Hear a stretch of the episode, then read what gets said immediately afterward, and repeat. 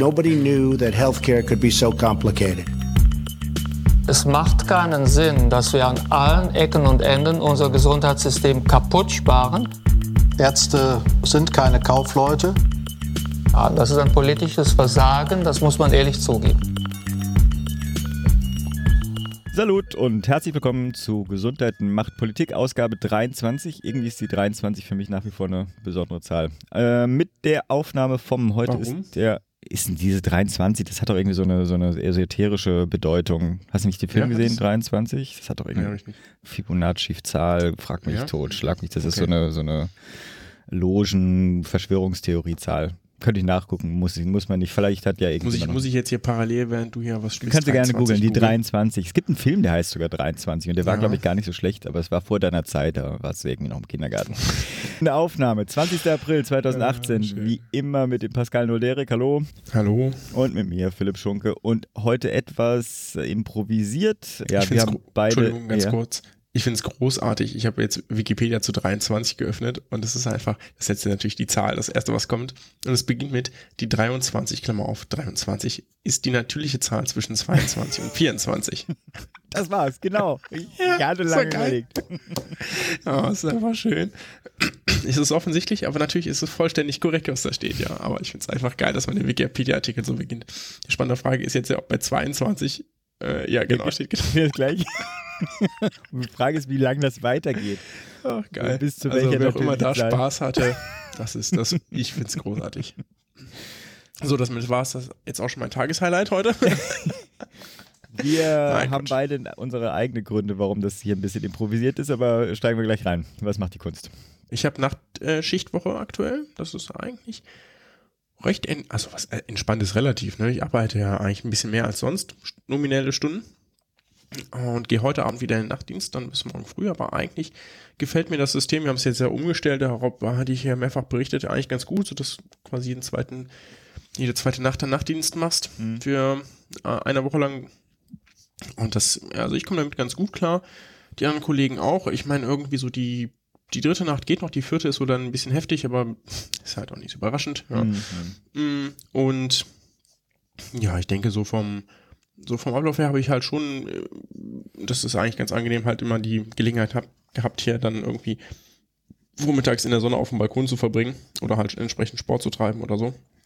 Also das ist schon nicht so schlecht. Man kommt schon so zu ein bisschen was nebenher und ist nicht völlig fertig und schläft nur. Das ist die angenehme Variante. Ich hab, wollte noch was anderes berichten und zwar haben wir mit Start dieser Woche die elektronische Kurve bei uns eingeführt im Krankenhaus. Und zwar quasi mit jedem neuen Patienten. Die anderen haben noch die Papierkurve bis ähm, Ende des Aufenthaltes und der neue Patient, der kommt, kriegt eine elektronische Kurve. Äh, wir machen jetzt direkt so ein bisschen Shaming, weil warum soll ich es nicht erwähnen? Äh, wir benutzen Orbis. Das ist jetzt erstmal Werbung, es sei denn, was Nö, jetzt folgt, ist, äh, okay. Genau, ist halt nicht so geil. also ich finde, ähm, Orbis ist zunächst ein, also es ist von Aqua Healthcare und Orbis ist ein System, ein KISS, ein Krankenhausinformationssystem, das so ziemlich alles kann. Das ist ein Vorteil, ne, weil du es halt, äh, wie jetzt, ich glaube, das ist auch die Maßgabe des Agaplesion-Konzerns, das ist ja der Konzern, zu dem mein Krankenhaus gehört. Das ist ein ähm, Christia-Konzern, die ähm, haben schon irgendwie die Maßgabe, die haben ja ganz unterschiedliche Krankenhäuser mit ganz unterschiedlichen Fachabteilungen halt, äh, von der Gynäkologie bis zur Geriatrie irgendwo, ja, in ganz unterschiedlichen Bereichen. Und da hat, bietet Orbis natürlich irgendwie schon den Vorteil, dass es letztlich irgendwie alle verwenden können. Ne? Ähm, der Nachteil ist es, weil es halt alles kann, ist es natürlich super unspezifisch, ne? Und das merkt man halt einfach. Also äh, so ein Bullshit wie, dass die, dass die nicht in der Lage sind, in der elektronischen Kurve, das ist quasi, ich meine, wenn man eine Kurve im Krankenhaus kennt, dann hast du quasi ähm, in den, das ist quasi wie eine große Tabelle, ja, und letztlich ist die elektronische Kurve auch nichts anderes als eine große Tabelle. Und die Spalten sind die Tage, ja, und die Zahlen sind eben verschiedene Parameter, die eingegeben werden. Ja, jetzt, äh, von Puls bis Körpergewicht über Medikamente so. Und die sind zum Beispiel nicht in der Lage, dass die Zeile Kopfumfang ausgeblendet wird. Ja, Oh, ja. Weil das ist natürlich etwas, das brauchst du in Ja. der Neonatologie, in der Gyn, ja, sehe ich völlig ein, völlig wichtig, super wichtig, ja, aber in der Geri halt eben nicht mehr. ne? Ich, wir messen nie den Kopfumfang, weil das für uns nicht relevant ist. Ja. Ähm, und dass die unfähig sind, diese Zeile auszublenden, finde ich halt schon ein bisschen lachhaft. Ne? Ich meine, dass die, die können spezifisch Zahlen einblenden für uns, Ja, also wenn wir Okay. neue Zahlen brauchen für irgendetwas, für einen Parameter, der woanders nicht erhoben wird, dann ähm, können die das machen. Ja? Aber dass die zum Beispiel nicht in der Lage sind, sowas rauszunehmen, das ist halt irgendwie witzlos. Ja, das macht es natürlich auch. Das heißt, du hast bei jedem unserer Patienten steht halt kein Kopfumfang dran. So. Und denkst halt so, ja, aber warum auch? ne? Also ich würde ganz gerne mich nur auf das fokussieren, was wirklich relevant ist. Ähm, es gibt natürlich noch so ein paar andere Sachen, wie zum Beispiel, dass Medikationsanordnung viel komplizierter damit geworden ist, etc. etc. Mhm. etc. Also aktuell kostet es ziemlich viel Zeit. Ich habe äh, die Wochen davor, als ich so viel gearbeitet habe, unter anderem damit verbracht, ein ausführliches Handbuch für die Ärzte zu schreiben. Das äh, hat bei uns viel Chaos erspart, würde ich behaupten. Ähm, ganz selbstlobend, haben auch die anderen Kollegen behauptet, deswegen darf ich das sagen. Und das ist eigentlich ganz schön, weil ich dafür auch noch was kriege. Also jetzt tatsächlich äh, persönlich als Geschenk vom Chef dafür, weil das ja quasi außerhalb meiner, das war ja meine Idee, das zu schreiben. Und ich habe das einfach gemacht, ohne dass ich gefragt wurde. Und das wurde halt schon auch irgendwie lobend anerkannt. Ist dann auch ganz schön. Mm, Und aber dennoch ist es so, dass, also so wie es halt aktuell gestrickt ist, kostet, also spart diese elektronische Dokumentation, die wir haben, keine Zeit. Und wenn man ja immer so davon redet, Digitalisierung und so, alles cool, dann muss man sich ja schon fragen, so, was ist denn der Mehrwert davon? Und wir, ich bin ja ein großer Verfechter der Digitalisierung, aber wenn man es so durchführt, ist, es, hat es, ist der Mehrwert echt ähm, noch bescheiden. Ne? Weil nicht nur, nicht nur, dass die Kollegen, die wirklich, ich sage jetzt mal, digital null affin sind, länger brauchen, was potenziell du, du sagen könntest, okay, da wird ein Lerneffekt über die nächsten drei bis sechs Monate stattfinden und dann ist okay, ne? sondern also auch alle anderen brauchen zum Beispiel länger, weil es so ein Bullshit gibt wie, äh, nehmen wir mal an, so ganz klassisch As- Aspirin 100, ja, so als Sekundärprophylaxe bei nach Schlaganfall oder so, wird, ähm, wird ja ganz häufig einmal morgens gegeben und dann den Rest des Tages nicht mehr. Ne? Das heißt, formal schreibst du in die Kurve rein, ähm, ASS 100 Milligramm ne? ähm, und dann 10000. So, weil du halt morgens Mhm, eine ja, Gabe ja, hast, klar, mittags ja, nicht, abends nicht, nachts nichts. Das kannst, hast du in der ganz normalen Kurve gemacht, ja, eine Papierkurve, in der elektronischen schreibst du es genauso rein. Der Witz ist, dass die Kolleginnen und Kollegen aus der Pflege dann ähm, quasi nicht nur abhaken müssen, dass sie es morgens gegeben haben, was Sinn macht, ne? also im Sinne von bestätige, habe das verabreicht, ja, sondern auch mittags, äh, abends und nachts bestätigen müssen, dass sie es nicht verabreicht haben. Mhm. Und denkst du so, ja, aber war auch gar nicht angeordnet.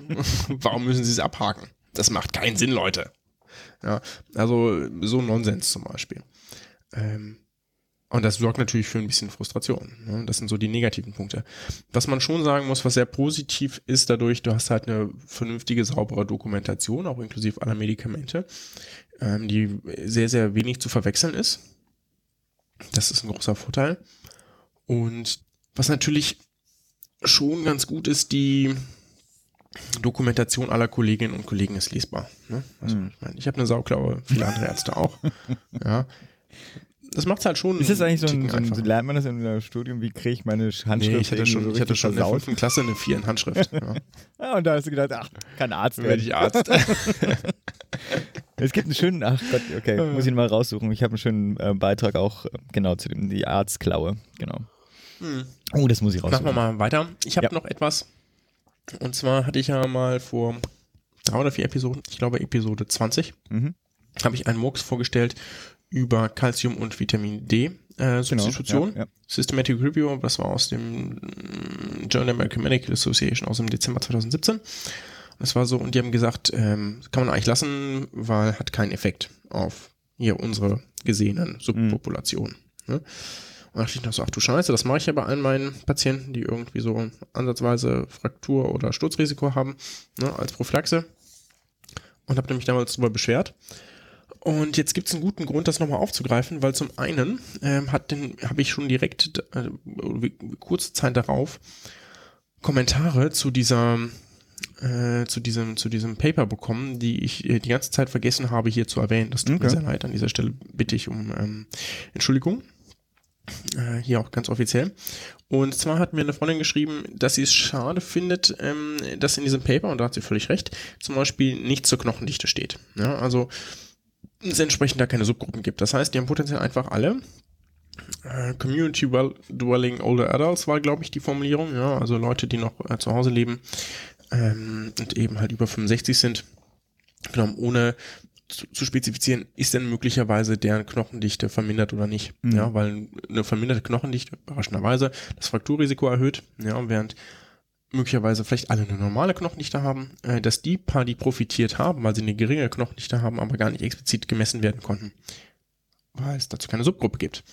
Äh, es kann sein, dass es keine Subgruppe dazu gibt, weil es davon einfach zu wenig Erhebungen gibt, weil Knochendichte-Messung ist nicht mehr so richtig Routine in vielen Krankenhäusern. Also wir machen es zum Beispiel auch gar nicht.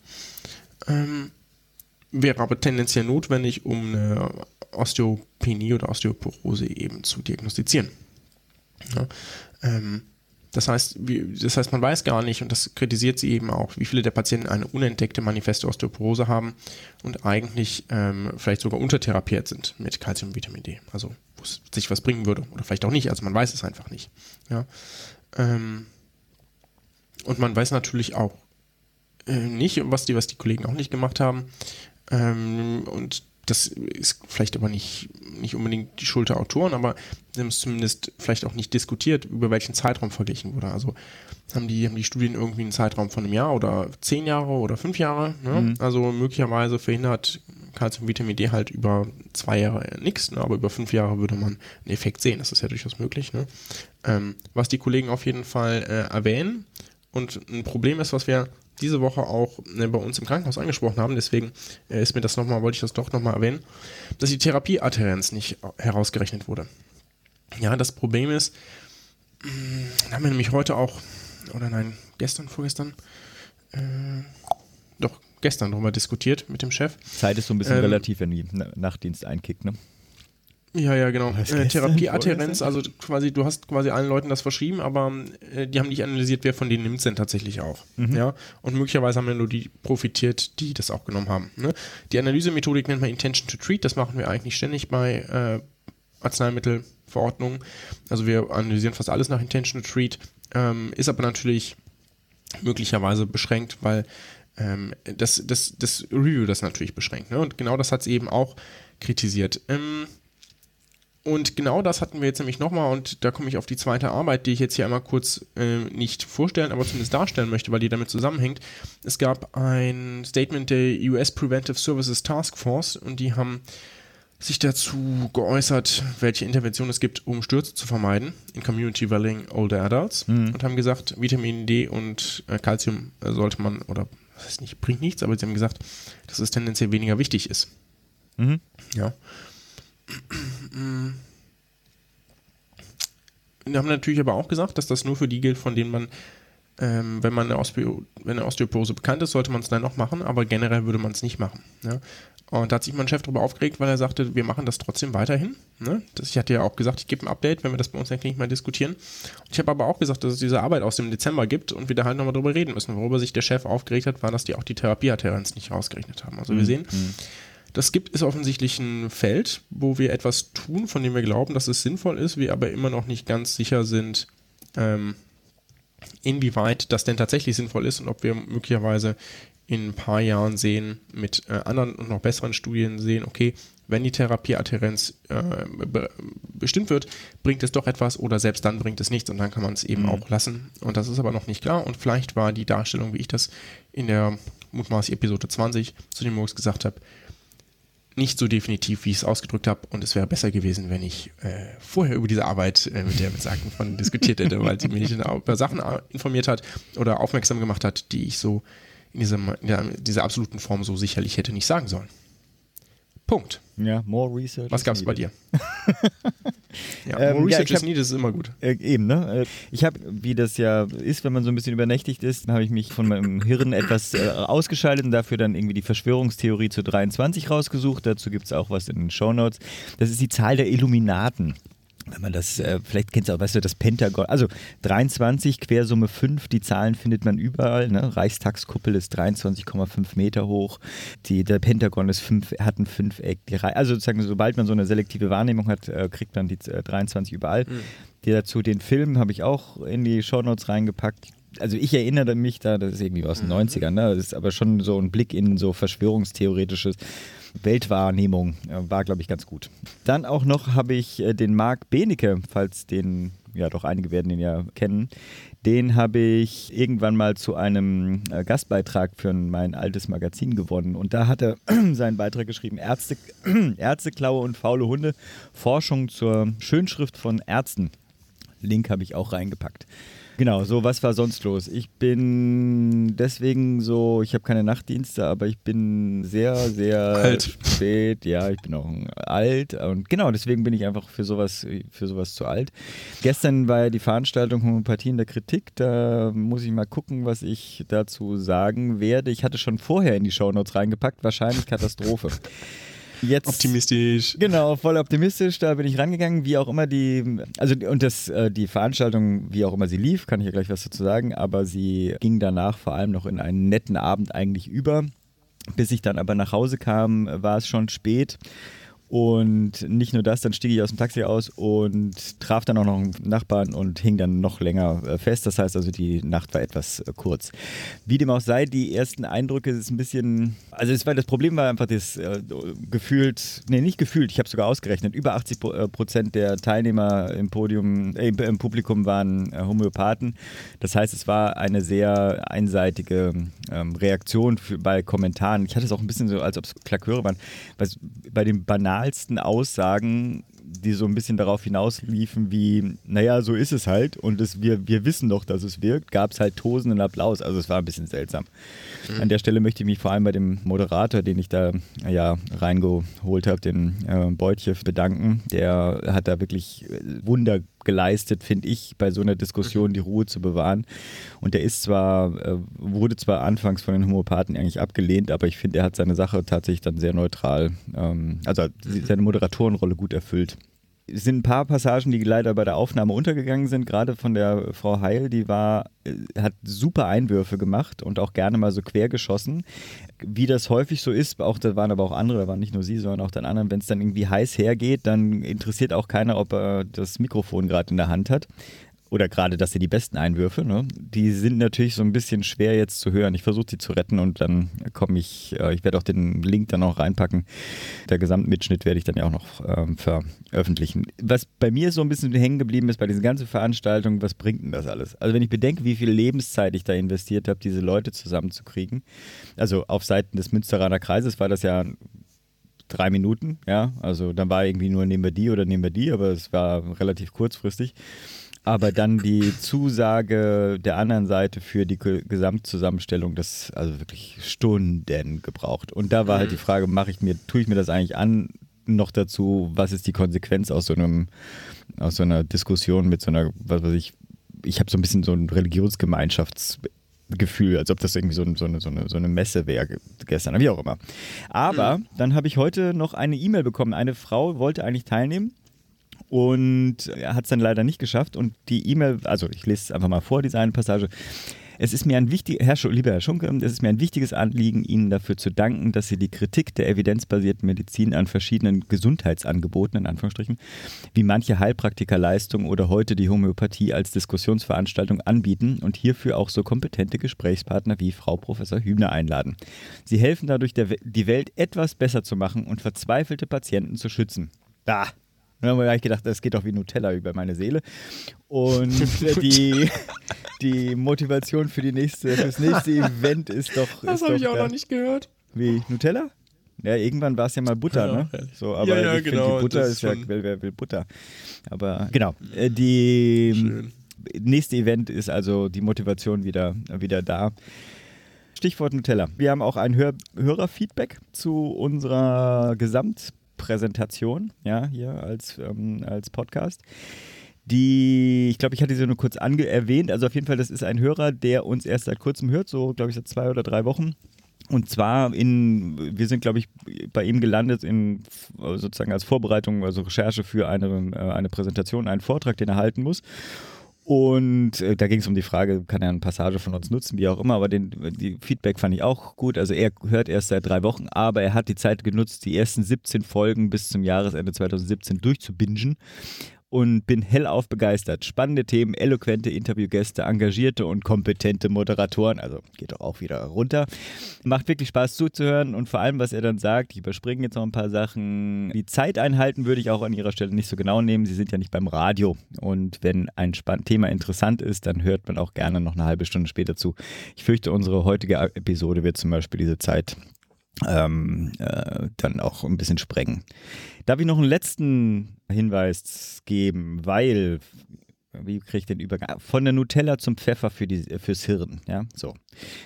Ich bleibe ich bleib, Übergänge yeah. aus der Hölle. Master der Übergänge, ja. ja Wenn wir schon mal Lebensmittel sind. Ich habe einen wunderbaren Rant von, äh, von Udo Endruscheid gelesen. Link kommt in die, in die Shownotes von bei Psiram. Ist das Titel, oh Gott, Scharla der Scharlatan ist ein ähm, Meister aus Deutschland, irgendwie sowas. Ich krieg's leider nicht mehr drauf, müsst ihr auf die Shownotes gucken. Und also ich fand ihn sehr, ich werde ihn jetzt nicht vorlesen, kann sich jeder selber antun. Ich habe dann eigentlich die Idee gehabt, ich muss den ähm, Udo Endroscheid einfach anrufen und ihn bitten, diesen, das sind nicht viel, das sind irgendwie, keine Ahnung, sechs Absätze oder sowas, äh, ob er uns das einfach einspricht. Ich fand das sozusagen, das, der, der spricht, wenn man das, wenn man das liest, ich weiß nicht, ob ich da ähm, schon so eine Synästhesie oder sowas habe. Wenn ich das lese, höre ich quasi einen Menschen, der sozusagen das mit einem Empörungszustand ähm, vorträgt.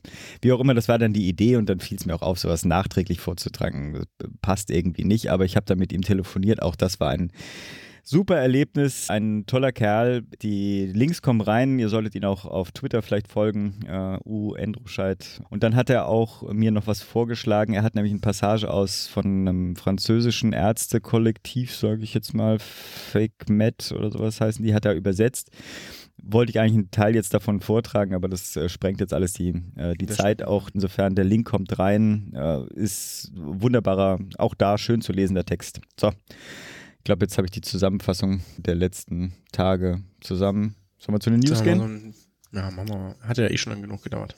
Äh, gibt okay. auch gar nicht, äh, also von meiner Seite ähm, ist nicht so wahnsinnig spannend, großartig vorbereitet. Was ich nur ganz interessant fand, die Ärztekammer Schleswig-Holstein hebt das Fernbehandlungsverbot auf. Mhm. Das ist ja potenziell Ländersache, man muss das noch, nein, das ist Landesärztekammer-Sache so rum, mm, weil letztlich machen die Landesärztekammern ihre eigene Berufsordnung, also jede, jede der 17. Mm. Und zwar wird das natürlich auf Bundesebene diskutiert bei diesem diesjährigen Ärztetag und potenziell, oder es wird einen Antrag des Bundesvorstandes geben, ähm, das Bundesärztekammervorstand so rum, die, das Fern, die Fernbehandlung sozusagen zu erlauben. Mhm. Und letztlich hat jetzt schon, ist die Ärztekammer Schleswig-Holstein vorangebracht, hat das entsprechend geändert. Und das ist jetzt nicht so überraschend, dass es Schleswig-Holstein ist, weil der ähm, Landesärztekammer-Präsident von Schleswig-Holstein ist äh, Franz Bartmann. Und Franz Bartmann ist derjenige, der für äh, das Telemedizin-Ressort sozusagen zuständig ist. Mhm. Bei der Bundesärztekammer. Also einer derjenigen, die da immer vorne stehen und äh, verteidigen, auch schon vor vier Jahren verteidigt haben, dass man doch eigentlich mal die Fern das Fernbehandlungsverbot aufheben soll. Und das ähm, nimmt so langsam richtig Fahrt auf. Erst war es ja Baden-Württemberg, das so einige Modellprojekte erlaubt. Jetzt macht Schleswig-Holstein nimmt schon mal Fahrt auf. Und jetzt hoffen wir mal, dass der Ärztetag das allen seinen Landesärztekammern auch empfiehlt, weil dann dürfen die diskutieren, ob sie das dann in ihre Berufsordnung in, äh, auf Länderebene mhm. oder auf Landesärztekammerebene ebenfalls übernehmen. Also äh, nicht, dass das potenziell nicht auch heute schon teilweise möglich ist, was man da möchte, aber damit wird es nochmal ein bisschen möglicher. Mhm. Spannend. Verfolgen. Ist gut. Ja. Wann ist denn der Ärztetag nochmal? Mm, der ist, ist demnächst. Mai und zwar, äh, ich glaube, 8. bis 11. Ja, da Mai. müssen wir auch sowieso. Ich werde da sein. Ah, super, super. Mhm. Also weil äh, hier Münsteraner Dafür. Kreis hat ja, hat ja, hat ja ähm, da auch, will ja auch da was machen, was ja auch, ja, mhm. toi toi toi. Ne? Ähm, aber genau, wäre gut, wenn du da bist, vielleicht nimmst du ein Mikrofon mit. Mhm in, ich habe jetzt ja. Ja, genau, jetzt ist es auch angekommen. Haben wir ja gar nicht erzählt. Ja, Kannst ja vielleicht deine Nathalies äh, Interview kurz erzählen, was damit schiefgelaufen in, ist. Ähm, in Bayern ist was passiert. Genau, in Bayern ist was passiert. Und ehrlich gesagt habe ich jetzt langsam auch die Schnauze voll, immer wieder Bayern anzusprechen, weil also, also ich hoffe, dass der Wahlkampf bald vorbei ist, weil die äh, machen Themen, die einfach nicht in den Wahlkampf reingehören. Wie zum Beispiel jetzt sind sie in die Schlagzeilen gekommen, deutschlandweit mit dem Psychiatriegesetz. Ähm, Der Titel vom Spiegel ist einfach nur Katastrophe für psychisch Kranke.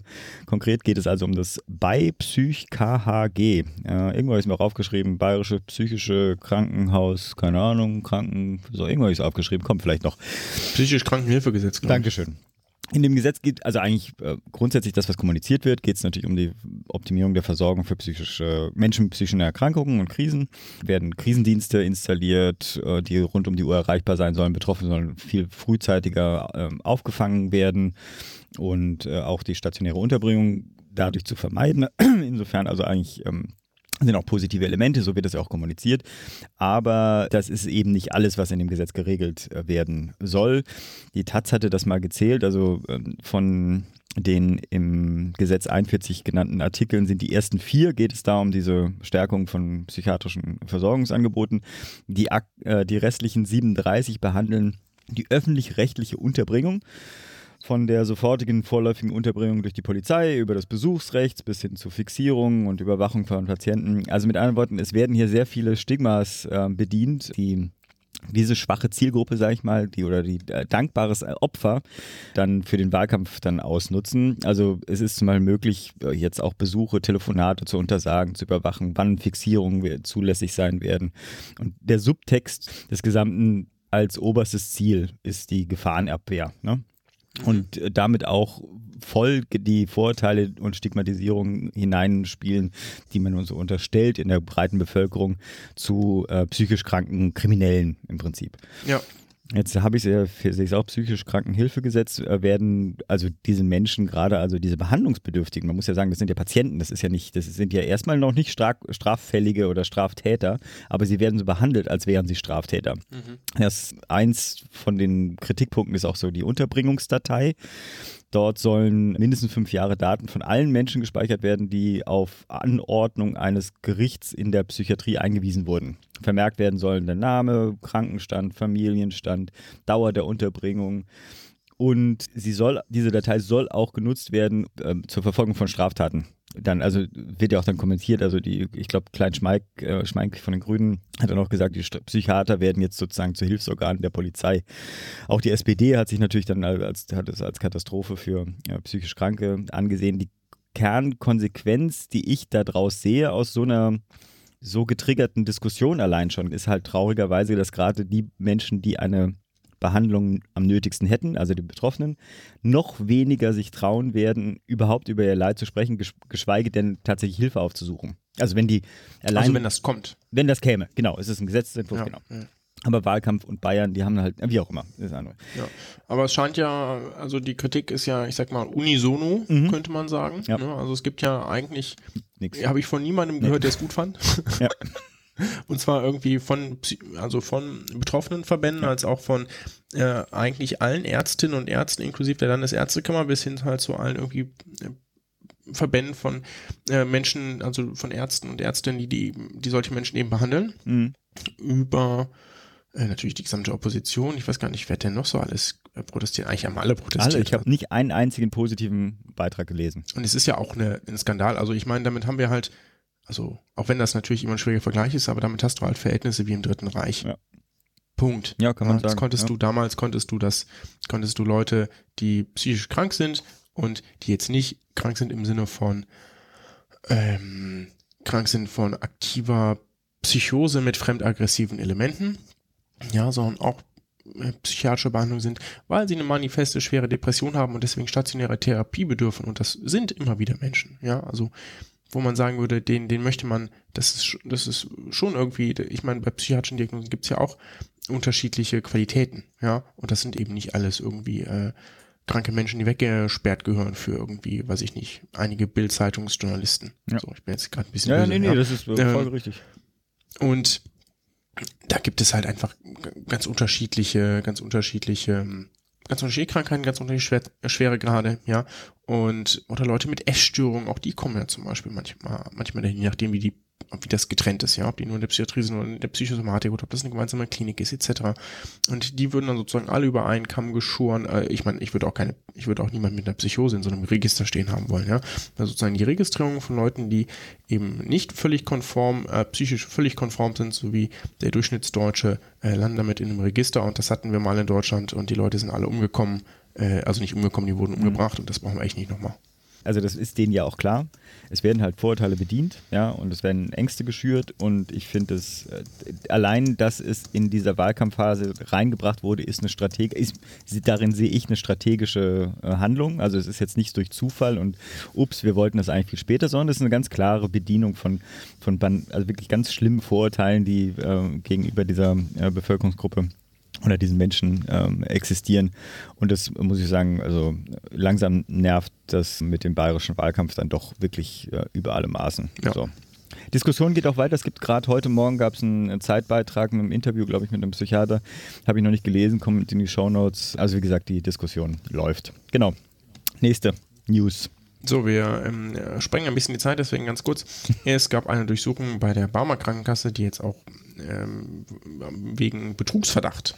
Und zwar im Sinne von Upcoding, also dass die Ärztinnen und Ärzten Geld dafür gezahlt haben, dass sie bei bestimmten Patientinnen und Patienten andere Diagnosen verschlüsseln, als sie es bisher getan haben. Ja, das macht üblicherweise im ambulanten Bereich, weil es da keine Codiervorgaben gibt. Mhm. Und das ist ein beliebtes Mittel, um mehr Geld zu kriegen aus dem Risikostrukturausgleich. Was manche Leute der AOK vorgeworfen haben. Und der Techniker, die es ja wenigstens äh, zugegeben haben. Ja. Ja ähm, also ich meine, das, das ist eigentlich auch im Grunde genommen, also für jemanden, der im System arbeitet, ist es nicht überraschend, dass das alle Krankenkassen machen. Ich verstehe jetzt auch nicht, warum die sich da so, wir haben keinerlei Anhaltspunkte für ein strafrechtlich relevantes Fehlverhalten. Ja doch, Leute. Schon, ihr macht das. Das machen andere auch so. Das ist jetzt nicht so überraschend, ne? aber lasst doch den Scheiß einfach sein. Ja. Ja. Punkt. Wir haben ja die. Next. ja, ich meine Konkurrenz und so. Wir hatten ja das Ganze auch ähm, im Rahmen des Risikostrukturausgleichs. Das nächste Thema ist auch schon was, weil das ist auch so ein Mini-Ding. Die Kassenaufsicht, also das Bundesversicherungsamt, will die Bonusprogramme abschaffen, um das mal ganz kurz zu machen. Auch da die Risikostrukturausgleichsdebatte will ich jetzt gar nicht mehr aufführen.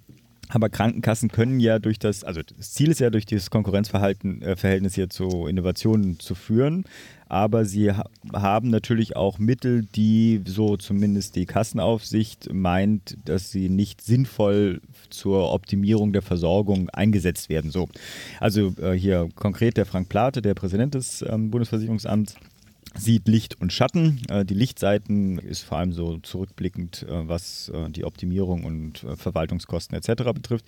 Kritik ist aber vor allem sind die Satzungsleistungen, genau Wahltarife, Bonusprogramme, aber auch die bisherigen Selektivverträge, die häufig nicht zu dem vom Gesetzgeber gewollten tatsächlichen Verbesserungen der Versorgung führen, sondern scheinbare Leistungen nur sein. Denn mhm. sie würden immer wieder nur eher dazu genutzt, zu Marketingzwecken im Prinzip eigentlich, um neue Mitglieder, neue, Klammer auf, attraktive Mitglieder zu gewinnen, beziehungsweise aktuelle attraktive Mitglieder zu halten. Und da ist natürlich auch bei den konkreten Satzungsleistungen geht es natürlich dann auch um sowas wie Osteopathie oder wie unser heutiges Thema ja auch die Homöopathie. Glaube ich, 2016 zitierte 340 Millionen Euro, die für solche Satzungsleistungen ausgegeben wurde. Er möchte eigentlich, dass diese Zusatzleistungen evidenzbasiert sind. Ich glaube, dass so, um das zusammenzufassen, wünscht sich, äh, dass also nur noch solche äh, Zusatzleistungen angeboten werden, die tatsächlich eine, einen Mehrwert für die Kunden und Patienten haben. Und viele sehen da drin so den Anfang eines Todesstoßes für die homöopathische ähm, Medizin. Ja, genau. Naja, zumindest für die Vergütung durch die Krankenkassen. Genau. Das wäre schon ein sinnvoller erster Schritt. Aber dazu kommen wir gleich. Genau, das haben wir ein Schwerpunktthema heute. Genau.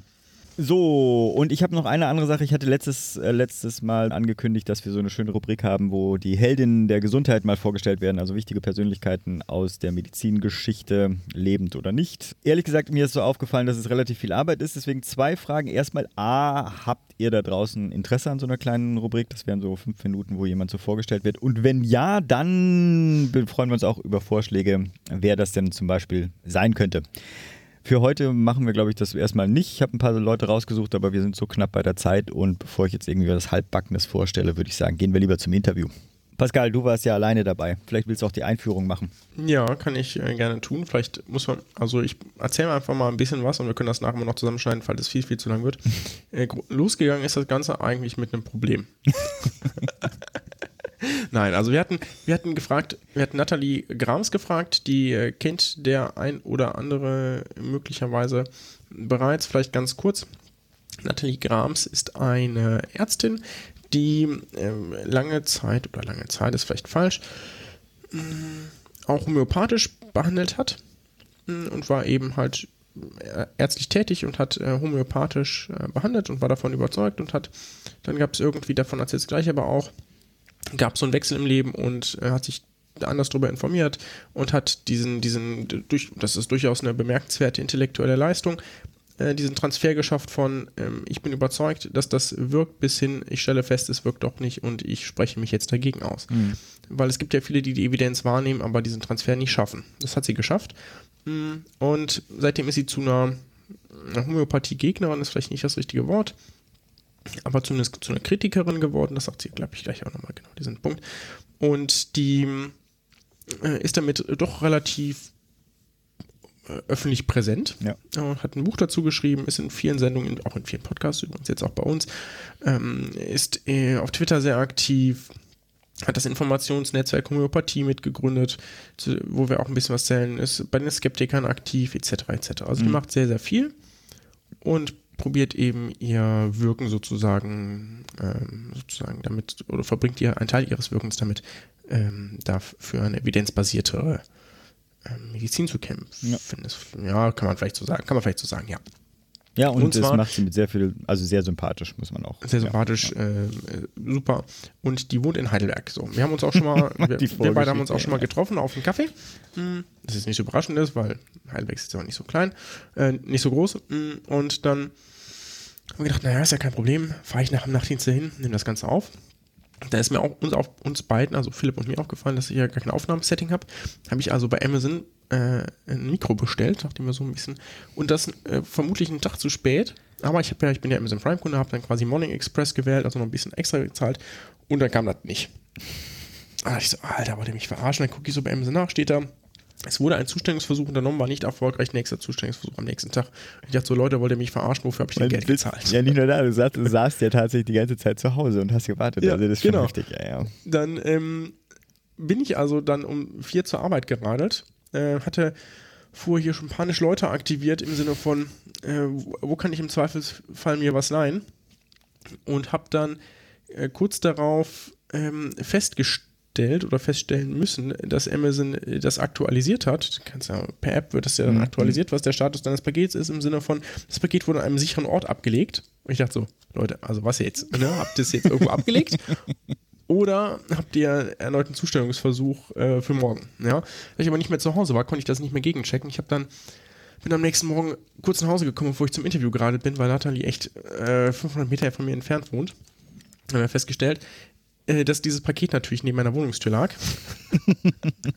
ja, also wenn man. Der sichere Ort übrigens, ja. Und genau, nee, der sichere Ort war tatsächlich unten also vor der Haustür. Das hat mir nämlich dann meine Mitbewohnerin erzählt. also es ist echt Katastrophe. Aber ähm, Fazit, ich habe mit einem anderen Mikro aufgenommen, weil ich das ja jetzt nicht testen konnte und ich habe jetzt ein schönes Mikro hier zu Hause rumstehen. Was wir nochmal benutzen müssen irgendwann. Mm, und ja, und das hatte auch zur Konsequenz, dass ich ja nicht dabei sein konnte. Also das andere mhm. wäre ja am Rechner angeschlossen und man hätte mich dazu holen können. Und genau. dieses ist halt so ein äh, lokales äh, Diktiergerät, ein sehr gutes, so würde ich sagen, genau. Aber trotzdem. Aber ich meine, wir haben ja umgekehrt haben wir ja auch schon einige. Eben, eben. Ähm, hast du verdient. Geführt. Hast du dir verdient. Ja, ist okay. Gut. Ich würde einfach mal sagen, ab zum Interview.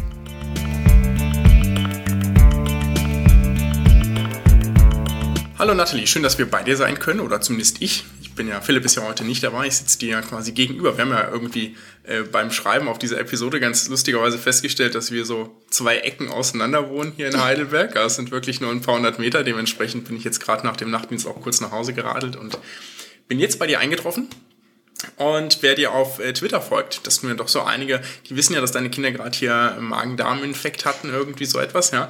Und die Frage, die wir jetzt natürlich stellen müssen. Und hast du ihnen Kügelchen gegeben? ja, ich glaube, diese Frage werde ich mir bis an mein Lebensende gefallen lassen müssen. Ja. ich habe es ja auch verdient und äh, die Antwort ist nein. Sie sehr haben gut. keine Globuli bekommen und sie sind trotzdem gesund geworden. Mhm. Sehr schön, sehr schön. Das äh, freut uns natürlich zu hören. Jetzt wenig überraschend wird es es in, dem, in dieser Episode primär um Homöopathie gehen, natürlich auch um deine Person, sonst würden wir ja nicht mit dir reden. Und äh, was ganz lustig ist, Philipp hat mir erzählt, dass äh, er dich quasi zum ersten Mal wahrgenommen hat, als er einen Podcast gehört hat, nämlich vom Deutschlandfunk und der hieß, glaube ich, ähm, äh, Lebensentscheidung, ich würde es wieder tun oder irgendwie sowas ähnliches, das hat er mir zumindest geschrieben. Und ich persönlich habe von dir tatsächlich auch zum ersten Mal einen Podcast gehört. Das ist ganz lustig. ja, und zwar das war das damals der Psychcast. Da warst du auch mal zu Gast und hast mit den beiden äh, zusammen gesprochen. Und beide Episoden hatten so ein bisschen gemein, dass du in beiden beschrieben hast, wie so dein, dein persönlicher Weg war, wie du zunächst Homöopathin warst und dann aber zu, irgendwie zur Homöopathie-Gegnerin wurdest. Ich weiß nicht, ist Gegnerin das richtige Wort? Ja, Kritikerin. Man, Kritikerin ist vielleicht das bessere Wort, genau. Und das würden wir vielleicht jetzt hier nicht in voller Länge wiedergeben, weil das hast du ja in anderen Stellen beschrieben, in deinem Buch beschrieben und das soll vielleicht die, die es interessiert, können es da gerne nachlesen und so. Und aber vielleicht möchtest du ganz kurz irgendwie auch so auf ein paar Sätzen rekapitulieren, wie diese Lebensphase so war und äh, wie vielleicht auch der, der Wechsel zustande kam. Nee, ich glaube, ich bin zur Homöopathie gekommen, wie viel, ganz, ganz viele Menschen eben dahin kommen, indem ich meinte, so eine positive Erfahrung gemacht zu haben. Und das hat mich so beeindruckt, dass ich da eigentlich mehr, gar nicht mehr so genau nachgedacht habe, wie kann man denn das jetzt erklären. Ich habe das einfach der Homöopathie und den Globuli zugeschrieben und habe fortan mich in diese äh, Filterblase der Homöopathie äh, begeben, habe dann auch die Ausbildung gemacht und quasi nur noch mit Homöopathen über dieses Thema gesprochen. Und erst sehr viel später ist mir aufgefallen, dass so eine Erfahrung einfach nicht in dem Sinne einen Wert hat, dass man damit die Wirksamkeit einer Therapie beweist oder belegt. Und das ist mir eben erst sehr spät wieder eingefallen, denn eigentlich hätte ich es ja wissen müssen. Ich habe ja Medizin studiert. Mhm. Aber das ist vielleicht das, was vielen Menschen passiert und ja auch letztlich vielen Ärzten, dass man in dem Moment, wo man irgendwas Positives mit der Homöopathie assoziiert, alles Mögliche, was man sonst an gesichertem Wissen hat, über Bord schmeißt und hm. dann auch keine Kritik mehr zulässt. Also man, hm. man geht wirklich in so eine Art Glaubenssystem, äh, ich würde heute fast sagen, in so eine Art Sekte, äh, hm. taucht da hm. ein und immunisiert sich gegen Kritik und auch gegen rationales Denken. Hm. Und das musste ich dann eigentlich erst recht mühsam wiedererlernen oder hm. zumindest in diesem Bereich wiedererlernen. Man wird ja nicht komplett irrational, das ist ja das ja, Gute. Ja, ja. Und wie hat das bei dir angefangen? Also wie bist du, wie hast du den, also wann kam irgendwie so der Funke, der das so ein bisschen angezündet hat? Ja, der ist eigentlich aus Wut entstanden, weil ich mega, mega wütend war über dieses Buch Die Homöopathie-Lüge mhm. und habe mich da auf Amazon in diese Rezensionsschlacht äh, begeben und dann bin ich da eben mit sehr viel Kritik konfrontiert worden, die gesagt haben, na ja, beleg doch mal deine Behauptung, dass die Homöopathie so super wirkt und, und äh, dein Einzelfall, dass es bei dir gewirkt hat, ist halt leider kein Beleg. Also her mit den Quellen, den Belegen, den mhm. Studien. Mhm. mhm. Und da bin ich wahnsinnig emotional geworden und habe mich mhm. dann gefragt, Mensch, wenn ich mir so sicher bin, warum werde ich so emotional? Dann könnte ich doch mhm. den blöden Skeptikern hier die Belege um die Ohren mhm. knallen, dass es nur so schallt. Und äh, das war so der erste Moment, wo ich gemerkt habe, puh, äh, ich, ich stehe da irgendwie auf Sand. Mhm. Und das ist mir zum Glück aufgefallen. Ich meine, viele an der Stelle sagen dann, ach, ihr seid doch alle nur blöde Skeptiker und ihr seid von der Pharmaindustrie bezahlt. Mhm. Und man wehrt das dann ganz schnell ab. Und das ist mir irgendwie, warum auch immer, nicht mehr gelungen. Und das mhm. war gut. Das war gut. Ja, schön. Ja, insbesondere hat es dazu geführt, dass wir beide jetzt hier sitzen. Das freut mich natürlich sehr.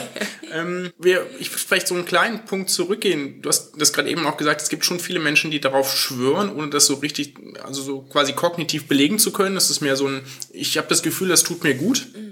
Und das ist ja auch nicht völlig illegitim, so ein Gefühl zu haben, dass etwas, etwas, was man einem, einem gut tut, gerade in einem Fall, wo man sich krank fühlt, und, aber dennoch machen das, gibt es ja einige Menschen, die das dann eben auch zum Beispiel für die Versorgung ihrer Haustiere anwenden oder so. Ja? Also wo es für mich irgendwie in sehr absurde äh, Konstruktion reingeht. Und das ist natürlich immer die Frage, weil das ja auch ein, ein zentrales Argument ist, und es tut mir fast weh, das zu fragen, aber auch wenn ich es für Bullshit habe. Aber ich frage dich diese Frage trotzdem. Gilt er nicht, wer heilt, hat Recht? oh nein. das, nicht, du merkst nicht diese Frage Schmerz. von dir. Merkst du diesen Schmerz? ja, doch, das stimmt ja auch. Wer heilt, hat recht. Äh, die Homöopathie kann halt nur einfach nicht nachweisen, dass sie heilt. Sie kann nachweisen, dass sie gut tut, dass sie den Menschen gefällt. Also wenn man so Umfragen anguckt, wie viele Menschen äh, mögen denn die Homöopathie, dann sind es immer so zwischen 60 mhm. und 80 Prozent. Und das ist auch konstant seit 20, 30 Jahren so. Und da sind die Homöopathen auch schon mit zufrieden. Die sagen, na ja, die Patienten wollen es eben und die Krankenkassen sind auf diesen Zug aufgesprungen und sagen, ja, die Patienten wollen es eben. Mhm. Das hat aber überhaupt nichts mit der Frage zu tun, ob es tatsächlich wirkt im Sinne mhm. einer spezifisch wirksamen Arzneitherapie, mhm. mhm. für die die Homöopathie sich ja ausgibt. Und das sind eben Deswegen äh, zwei sehr unterschiedliche äh, Fragen und auch Antworten. Wenn man wirklich behauptet, ich heile, dann muss man das auch nachweisen können und das kann die Homöopathie nicht. Und deswegen stimmt auch der Satz nicht. Hm, ja, sehr gut. Ich habe dir nämlich immer so ein bisschen, ich finde das ganz spannend, wie du darauf antwortest, weil ich habe darauf immer instinktiv anders geantwortet, weil ich habe das natürlich auch in Diskussionen mal zu hören bekommen, so diesen Satz.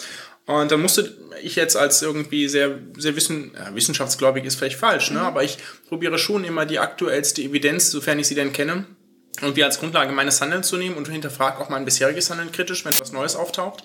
Und da habe ich mich natürlich damit auch auseinandergesetzt, aber immer so ein bisschen anders argumentiert, indem ich gesagt habe, ähm, der Satz stimmt nicht, also so ein bisschen anders, weil die, weil ich würde sagen, dieser Satz ist generell grundfalsch, weil nur wer heilt und beweisen kann oder doch beweisen kann, dass er auf Grundlage dessen, was er getan hat, heilt, hat Recht. Mhm. Also weil ich, ich meine, sonst könnte ich ja auch Leute, und das haben wir ja auch im, ist jetzt ein bisschen, bisschen böse vielleicht der Vergleich, im Mittelalter haben wir halt auch irgendwie Kuhmist auf Wunden drauf geschmiert, damit sie eitern, ja, weil die Säfte im Ungleichgewicht waren und der eine oder andere hat schon überlebt damit. Mhm. Ja, und vielleicht auch gut überlebt damit, ja, halt 90 Prozent nicht. Oder ich würde mir jetzt hier nicht auf Prozentzahlen festnageln lassen, ja, aber die meisten, für die meisten war das nicht so gut, weil wir wissen, dass das eher kontraindiziert ist heute, mhm. ja, aber auch da haben einige überlebt damit, ne? und auch da können, hätte man ja argumentieren können, ja, ja, wer heilt, hat recht, auch wenn das völlig absurd ist, natürlich aus dem heutigen Gesichtspunkt, deswegen äh, ganz spannend auch da deine Antwort auf diese Frage, weil ich die eben halt immer ganz anders beantwortet habe. Mhm. Ich persönlich glaube, wir müssen noch mal so ein, so, ein, so ein klassisches Problem, also aus meiner Sicht klassisches Problem aufgreifen. Es gibt ja auch durchaus nicht so, oder na, viele sind es vielleicht nicht, aber zumindest einige Ärzte, die auf Homöopathie setzen. Du hast ja auch beschrieben, dass du da auch zugehört hast. Und dann gibt es einige, die haben noch diese Zusatzbezeichnung. Was das ist, vielleicht doch, vielleicht erkennen wir es ganz kurz. Also kann man sein, ähm, nach dem Studium muss man nochmal, ist man Arzt oder Ärztin in Weiterbildung, macht dann seinen Facharzt, weil ohne den, also man kann auch ohne Facharzt prinzipiell tätig sein, ist aber meistens nicht so spaßig, dementsprechend macht man irgendeinen Facharzt und dann ist man zum Beispiel nachher Facharzt für Innere Medizin oder für Allgemeinmedizin oder für Chirurgie und dann macht häufig noch Zusatzbezeichnungen, um eben weitere Qualifikationen zu erwerben, um sie durchführen zu dürfen und auch abrechnen zu dürfen, mhm. sagen wir mal ganz ehrlich. Ja. Und einer davon ist die Homöopathie. Das ist eine Zusatzbezeichnung, also kein Facharzt, sondern man kann zum Beispiel auf den Facharzt für Allgemeinmedizin oder Innere Medizin eine Zusatzbezeichnung Homöopathie erwerben, für die man ein gewisses Curriculum erfüllen muss und dann eine Prüfung ablegen muss, vermutlich. Ich weiß mhm. nicht, ich habe sie ja, ja nicht gehabt. Ja. Und dann äh, hat man das. Und manche dieser Ärzte sind im äh, Zentral, Deutschen Zentralverein Homöopathie äh, organisiert. Ich hatte auch schon das zweifelhafte Vergnügen, mit denen zu diskutieren. Es gab nämlich, ähm, um das hier mal direkt so ein bisschen zu bashen, auf dem letzten DGAM-Kongress, also der Deutschen Gesellschaft für Allgemeinmedizin, hatten die einen Stand, der direkt neben dem der jungen Allgemeinmedizin war.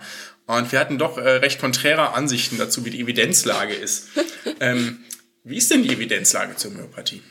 Es eben drauf an, ob du, ob du mich vor fünf Jahren fragst oder Aha. heute und, und ob du einen Homöopathen fragst äh, oder eben einen Kritiker. Das äh, Problem ist, es gibt natürlich einige wenige Studien, die durchaus der Homöopathie zu bestätigen scheinen, dass sie besser wirkt als eine Scheinmedikation, als ein äh, Placebo. Und diese Studien werden von Homöopathen dann eben rauf und runter bemüht und sagen, na bitte, da habt ihr doch den mhm. Beweis. Mhm. Ja? Und alle Studien, die ein negatives Ergebnis für die Homöopathie mhm. zeigen, was die Mehrzahl, Mehrzahl, Mehrzahl ist, äh, die sind natürlich gefälscht und mit einem Bias belegt und die sind nur von bösen mhm. Kritikern sozusagen hochgejubelt worden. Die zeigen natürlich gar nichts. Und im Grunde genommen funktioniert Forschung Forschung in der Homöopathie so, man soll bitte so lange forschen, bis Homöopathen Recht haben. Mhm. Und äh, so funktioniert halt Wissenschaft leider nicht. Mhm. Und wenn man sich jetzt anschaut, die australische Gesundheitsbehörde hat die, das größte Meta-Review sozusagen mal gemacht 2015, mhm. hat für keine Indikation eine Wirksamkeit der Homöopathie besser als Placebo gefunden. Und das gilt quasi als die beste Studie. Ich habe auch mit dem Leiter von Cochrane, mit dem Gerd Antes drüber gesprochen, der sagt, besser kann man das nicht machen.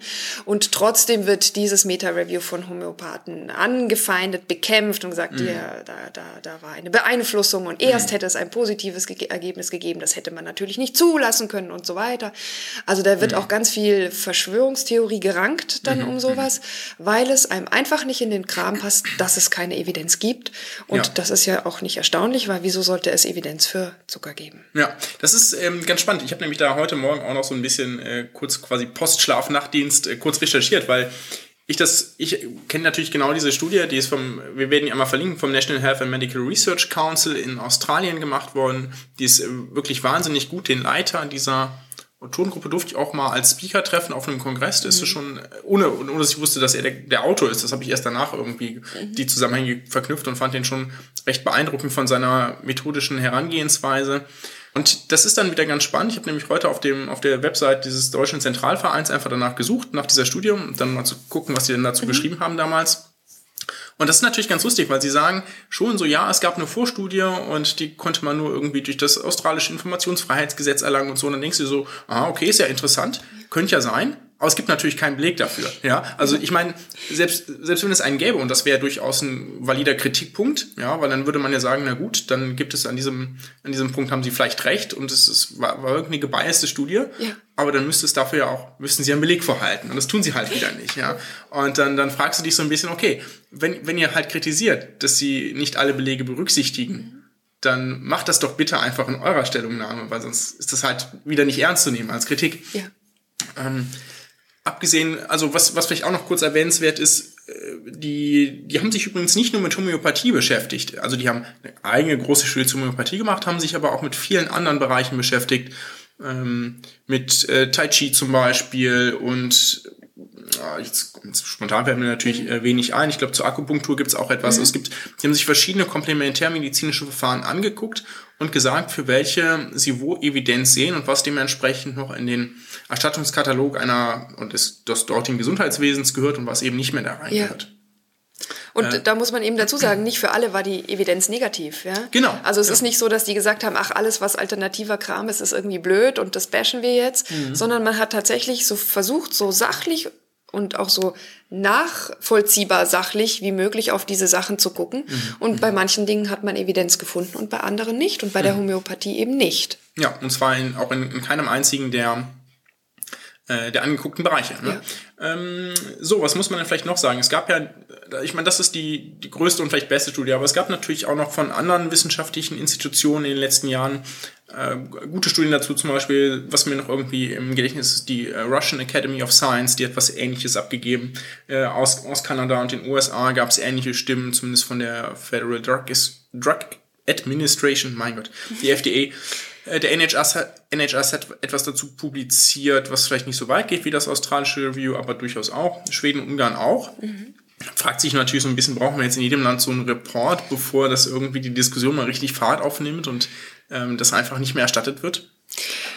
Das ist so die Frage, ne? Weil, ähm, also ich hatte ja jetzt zuletzt wirklich sehr viele Podiumsdiskussionen auch mit Homöopathen und das Fazit ist dann immer, wir brauchen mehr Forschung. Hm. Das kann man aufgrund der vorhandenen Studie nicht beurteilen, was mit der Homöopathie ist. Und das ist natürlich fatal, weil in diese Forschung fließt Geld, da fließen Ressourcen rein und es hm. hält einfach diesen Schwebezustand aufrecht. Wir wissen es noch nicht genau. Und das ist falsch. Wir wissen es ganz genau und die vorhandenen Daten reichen mehr als aus. Die hätten schon im Nationalsozialismus und dem Donner Donner-Report ausgereicht. Ja, mhm. dieser Case ist eigentlich closed, aber mhm. irgendwie scheinen es die Homöopathen zu bewerkstelligen, da immer wieder so einen Schwelfeuer, Schwelbrand äh, aufrechtzuerhalten. Mhm. Und das finde ich eigentlich schade. Wir könnten dieses Geld und diese Ressourcen in eine anständige Placebo-Forschung zum Beispiel stecken. Mhm. Da wäre es viel besser aufgehoben. Mhm. Ja, das ähm, scheint mir auch so ein Punkt zu sein. Ne? Also die, es gibt, es gibt natürlich vieles in der Medizin, oder nein, nicht in der Medizin, aber einfach in der Wissenschaft, wo man sagt, okay, wir haben, wir haben geglaubt, wir haben Probleme gelöst, ja, oder irgendeine Fragestellung gelöst. Und dann irgendwie zehn Jahre später beschäftigt sich nochmal jemand damit und dann gibt es doch wieder neue Erkenntnisse. Das ist völlig normal und das ist ja auch was zu Wissenschaft gehört. Und dennoch ist es, gibt es gute Gründe, sich die dazwischen zehn Jahre mal nicht damit zu beschäftigen, sondern mit was anderem zu beschäftigen, äh, bevor es möglicherweise neue methodische äh, Möglichkeiten gibt, irgendetwas besser zu untersuchen. Ich glaube jetzt nicht, dass das einen grundlegenden äh, Effekt bei der Homöopathie haben wird, aber ich, aber ich würde jetzt auch einfach aufgrund meiner, meiner wissenschaftlichen Herangehensweise nicht ausschließen wollen, dass es möglicherweise irgendwann bessere Methodiken gibt, um andere Sa um Sachen besser zu verstehen. Ähm, aber die, was, was du gerade gesagt hast, es muss eben halt irgendwann auch klar sein, dass man, dass es eben genug Informationen gibt, um Therapien legitim als nicht gültig zu erklären. Ich sage jetzt mal, meine eigene Partei ist da jetzt auch nicht zwangsläufig immer so der, äh, der, der, der beste Steigbügelhalter dafür. Ja, die, es gibt ja durchaus auch evidenzkritische Stimmen, um das mal irgendwie möglichst euphorisch auszudrücken oder euphemistisch auszudrücken in meiner Partei, die schon auch immer sagen, sie brauchen mehr Forschung in dieser Richtung, obwohl das eigentlich abgehakt sein sollte. Also politisch scheint mir da schon ähm, scheint mir da schon äh, noch, noch Druck nötig zu sein. Ja, auf jeden Fall. Und äh, wir wollen auch gerne für diesen Druck sorgen. Ja. Ähm, vielleicht noch eine, eine weitere Frage, weil man könnte ja rein intuitiv annehmen, wenn nichts drin ist, ist das auch kein Problem. Ne? Das wäre durchaus eine legitime Annahme. Aber ähm, warum ist es denn trotzdem ein Problem? Warum schadet es, obwohl es doch eigentlich, wenn nichts drin ist, niemandem schaden sollte? Ja, dieser Satz hilft's nicht, so schade das zumindest nicht, der ist irgendwie sehr populär. Ich verstehe nur nicht, was daran Medizin sein soll, denn primär erwartet man sich von einer medizinischen Leistung ja, dass sie einem äh, hilft, ja, zumindest mit mhm. einer äh, gewissen Wahrscheinlichkeit. Und äh, natürlich soll sie gleichzeitig auch möglichst wenig schaden. Allerdings besteht der Schaden in der Homöopathie nicht in irgendwie einer direkten Vergiftung oder irgendwelchen Nebenwirkungen, denn Inhaltsstoffe, die irgendwie Nebenwirkungen machen können, sind mhm. ja nicht drin. Aber die größte Nebenwirkung oder Gefahr ist aus meiner heutigen Sicht, dass man eine wirklich wirksame Therapie oder medizinische Maßnahme zu spät beginnt oder vielleicht ganz auslässt, weil man mhm. äh, im Glauben an die Homöopathie eben zu lange wartet und dann die Beschwerden sich in dieser Zeit verschlechtern. Oder man insgesamt durch den Glauben an die Homöopathie das Vertrauen in die normale Medizin schwächt oder sogar ganz verliert oder sich sogar richtiggehend gegen die böse Schulmedizin in Anführungsstrichen ähm, wendet und davon äh, nichts mehr wissen will. Und da kann man immer noch sagen, gut, wenn man das für sich selbst so entscheidet, ist das äh, ja jedermanns und jeder Frau's Sache.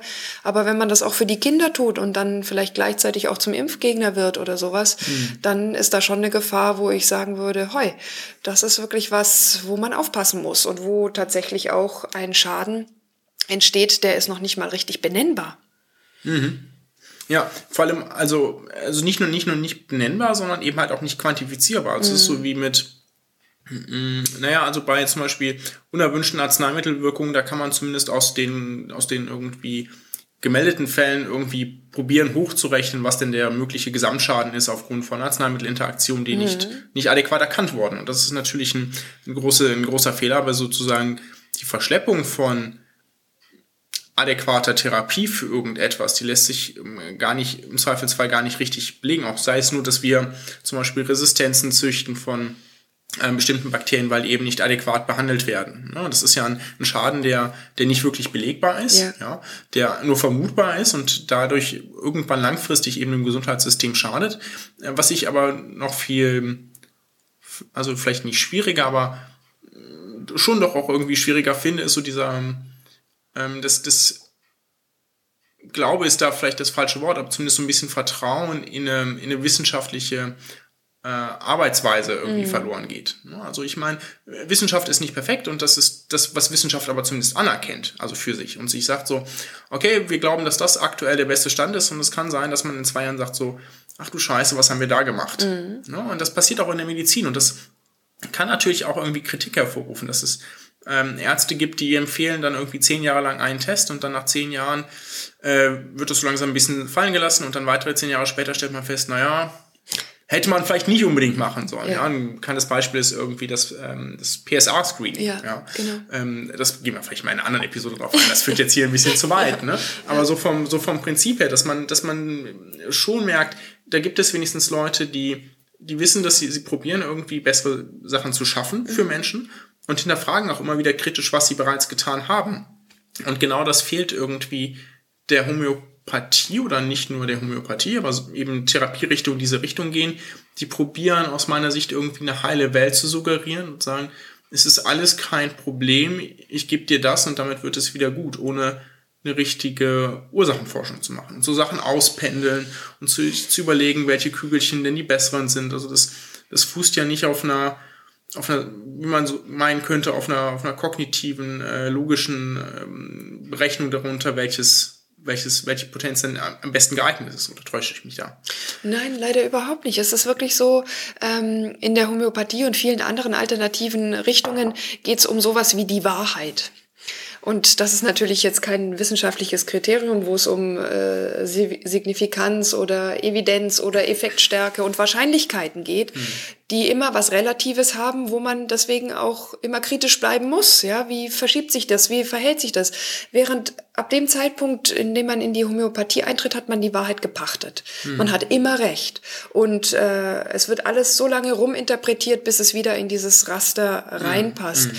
Und das macht natürlich auch völlig immun gegen Kritik. Mhm. Und ähm, man findet immer irgendeine Ausrede. Vielleicht hat man noch nicht das richtige Remedium gefunden oder man hat noch nicht die richtige Erfahrung, man hat noch nicht die richtige Ausbildung.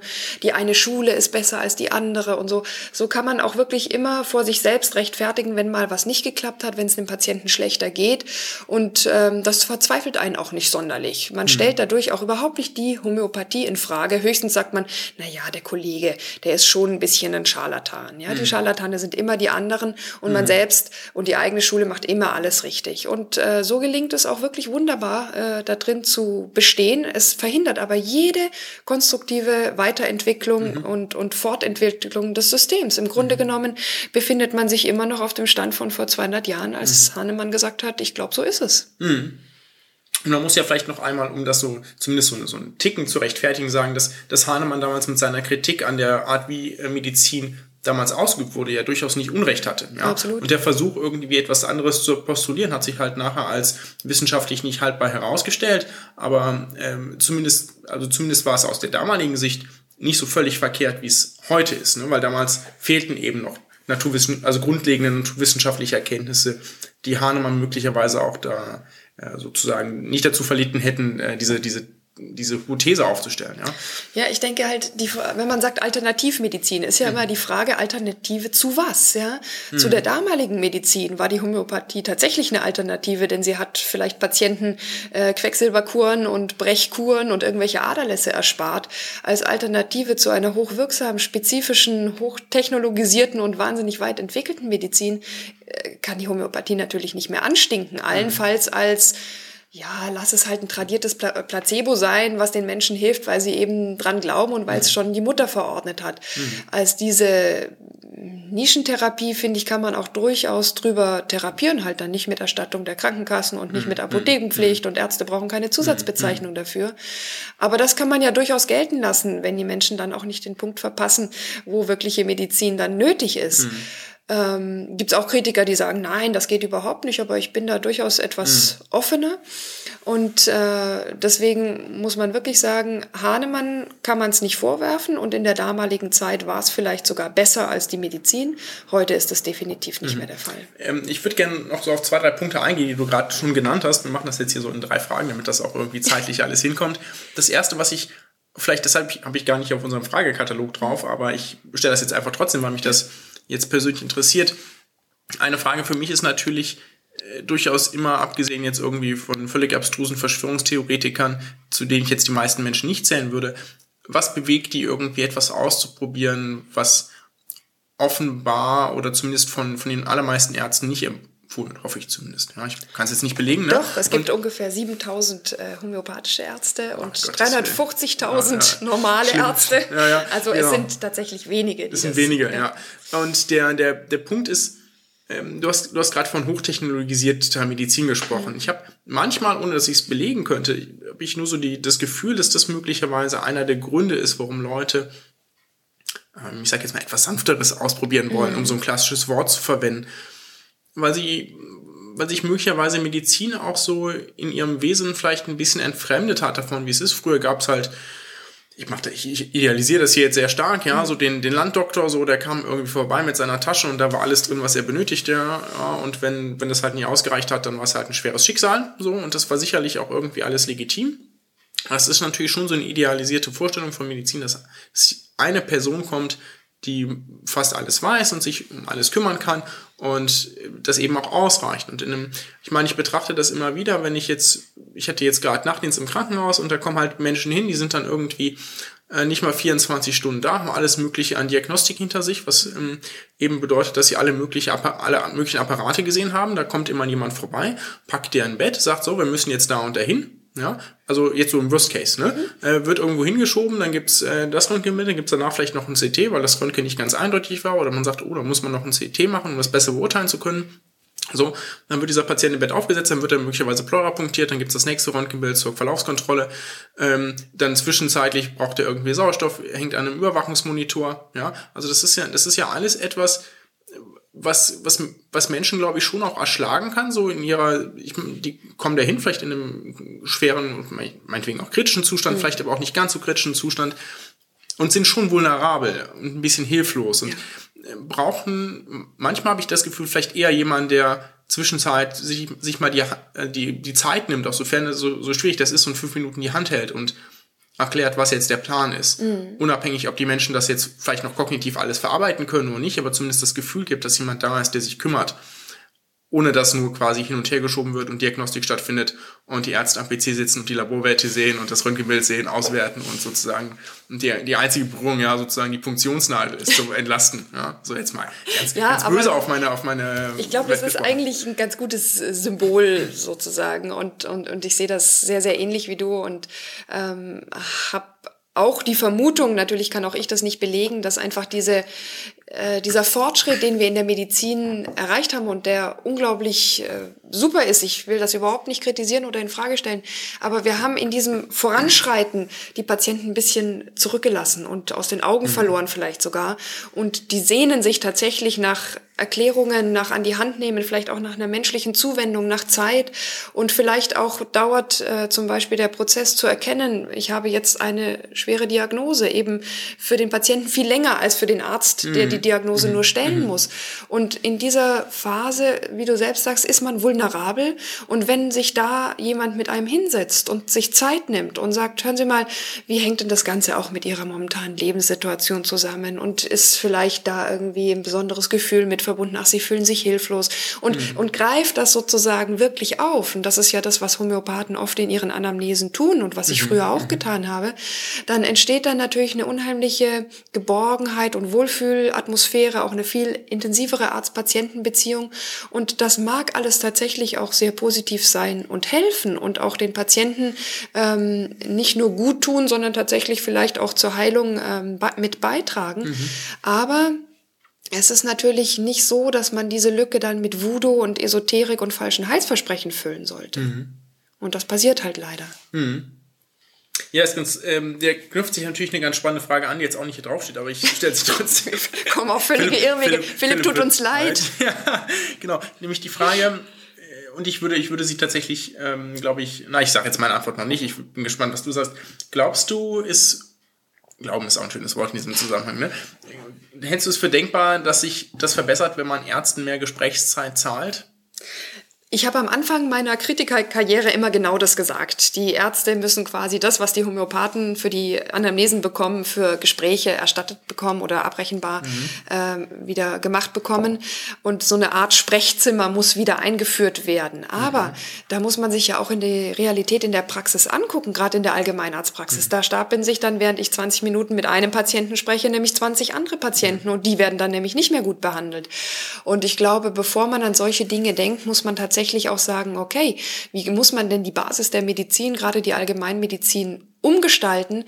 Zum Beispiel weniger Bürokratie oder Outsourcen von Sachen, die wirklich nicht der Arzt machen muss, sondern die vielleicht auch Gesundheitshilfsberufe erledigen können.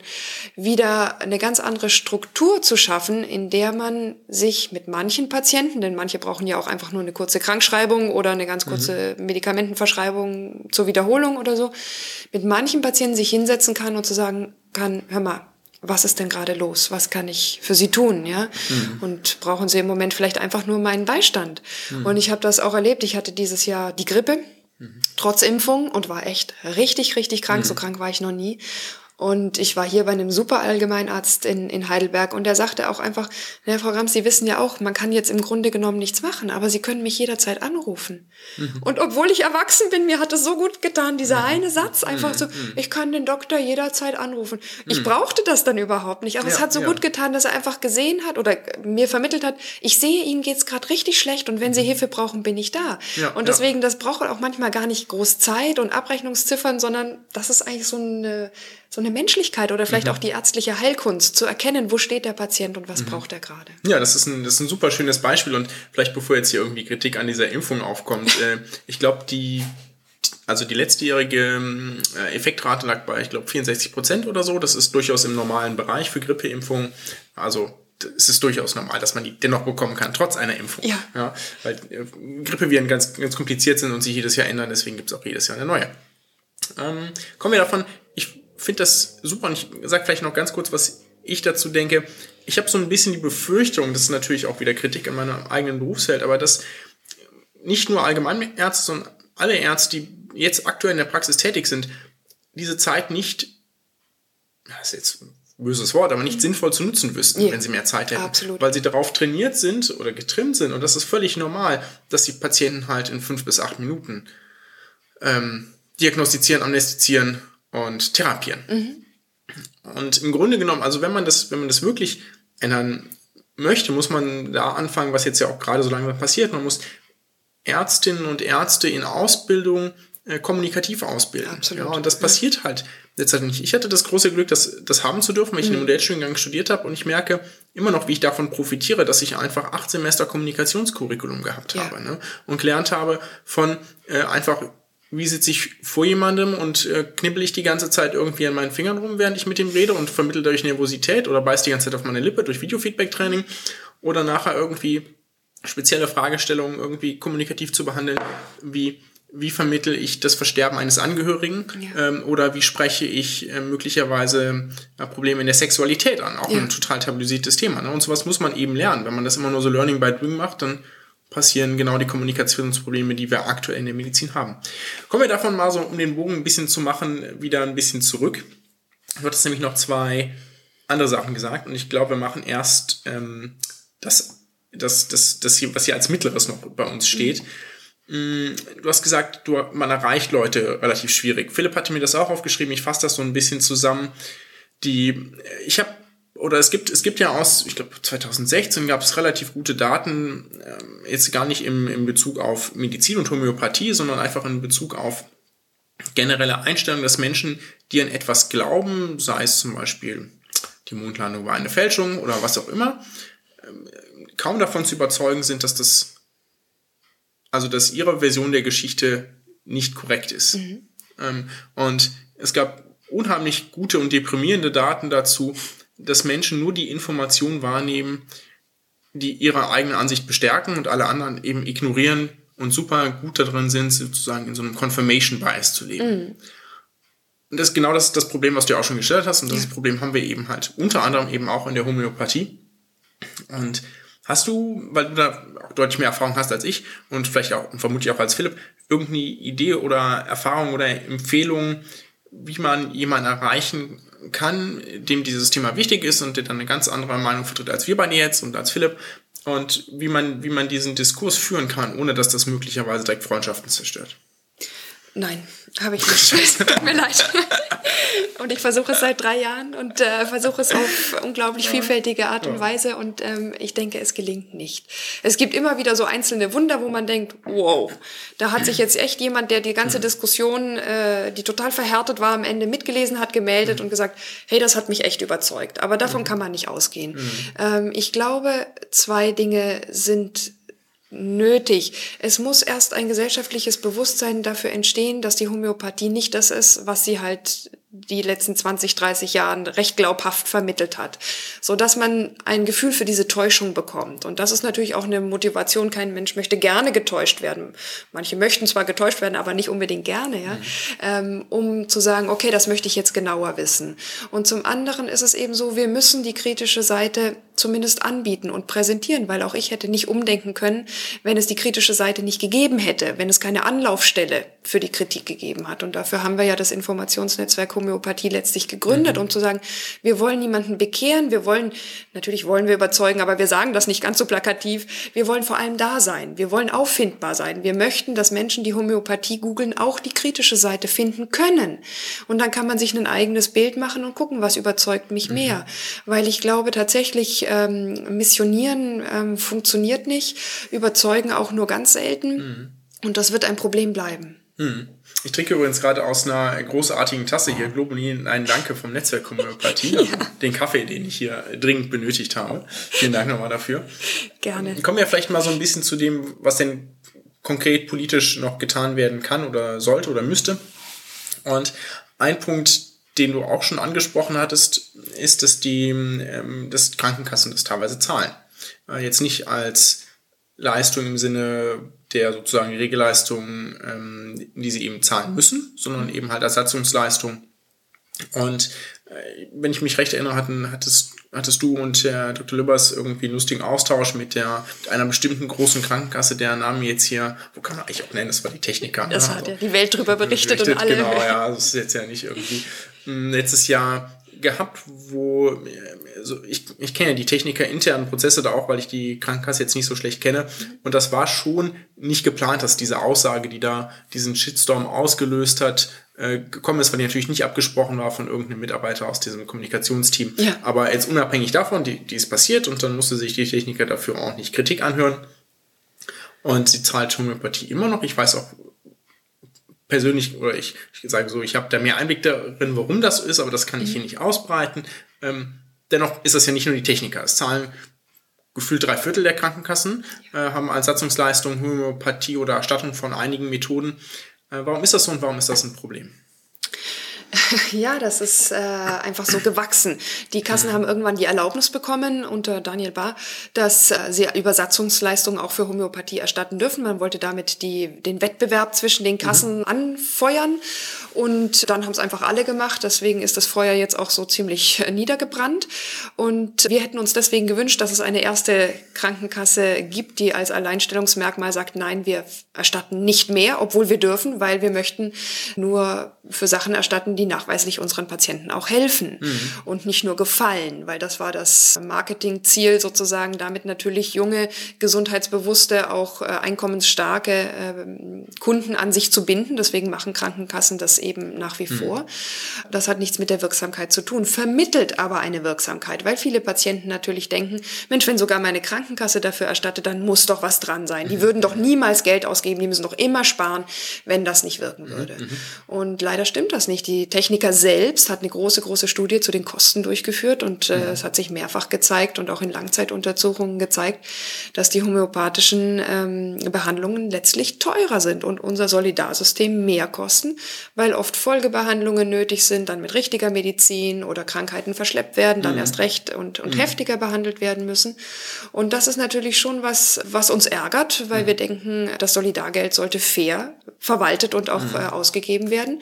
Und für ein nachweislich unwirksames Verfahren kann man das einfach nicht mehr tun. Und deswegen haben wir uns damals mit der Techniker und tun das auch gerne immer wieder gestritten und auch mit anderen Krankenkassen, weil wir das einfach unverantwortlich und unlauter finden.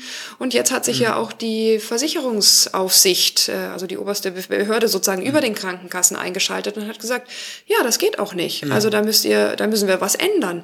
Äh, Krankenkassen dürfen nicht für unwirksame Leistungen Geld ausgeben, auch nicht als Satzungsleistungen. Und ich hoffe, dass sich da noch mehr bewegt. Genau, mit dem BVA ist es natürlich auch ganz spannend, weil das unterschiedliche Auswirkungen auf die Krankenkassen hat. Also, ich sag mal, gerade regionale Krankenkassen sind weniger vom BVA reglementiert als bundesweite Krankenkassen.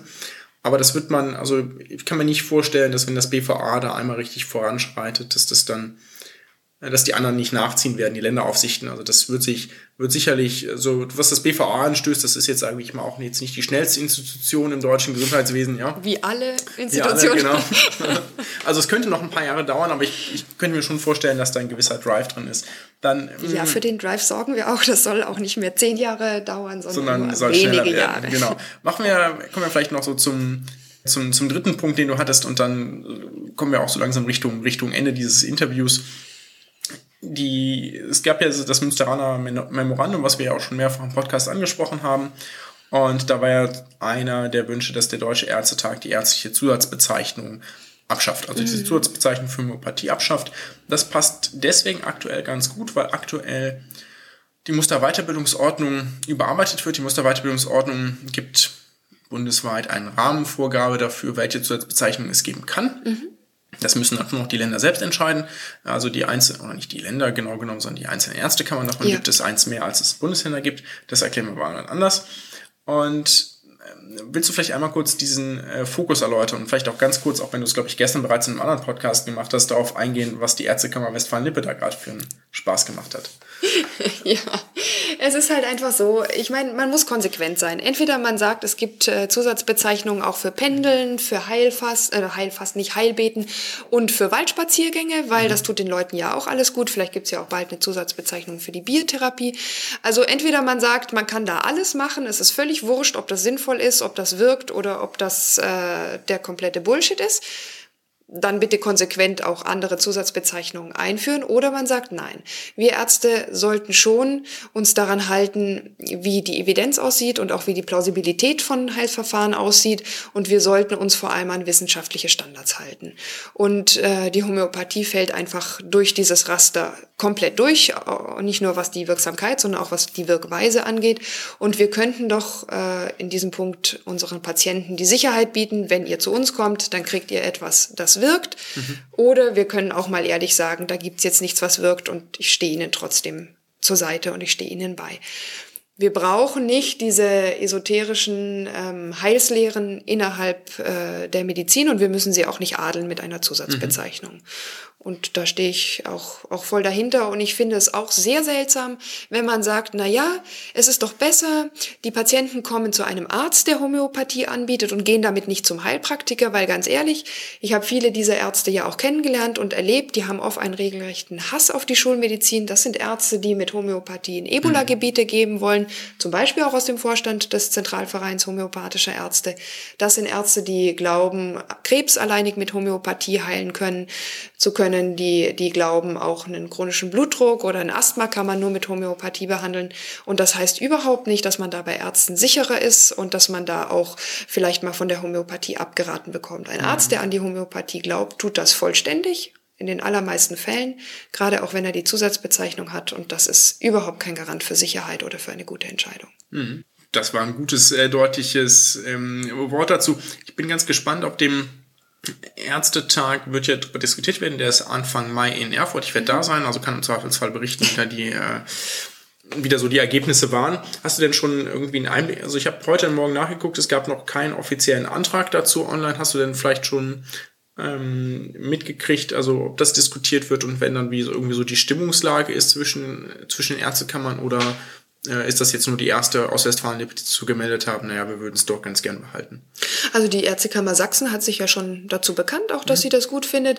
Und es ist eben so, also hier die Ärztekammer Baden-Württemberg, äh, der Vorsitzende ist ja auch äh, mit Homöopathie und orthomolekularer Medizin und so weiter bewandert. Das ist sicherlich äh, schwierig in so einer Ärztekammer Zustimmung für so einen Vorschlag mhm. zu finden. Da haben wir auch nichts gehört.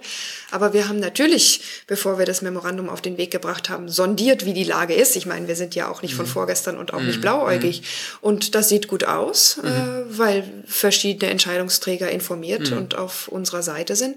Ähm, wie das letztlich ausgeht, weiß man nie. Aber wichtig ist ja auch, dass die Diskussion angestoßen wird und dass man darüber ernsthaft nachdenkt. Ja, das ist ähm, auf jeden Fall ein, ein wichtiger Punkt. Ähm, was mich vielleicht noch ganz kurz interessieren würde, ist, wir haben jetzt verschiedene Begriffe sozusagen als Kontrabegriff zur ähm, Alternativmedizin äh, verwendet. Unter anderem, was mir jetzt gerade noch so einfällt, ist richtige Medizin. Ich glaube, das ist ein Begriff, der nicht besonders hilfreich ist, weil er suggeriert, dass die Medizin, die wir heute durchführen, richtig ist, auch wenn wir, das haben wir ja auch mehrfach betont, eben genau auch davon ausgehen, dass nicht zwangsläufig alles richtig ist, was wir tun und ja. das eben halt nachträglich herausfinden und dann korrigieren müssen und das aber auch tun werden.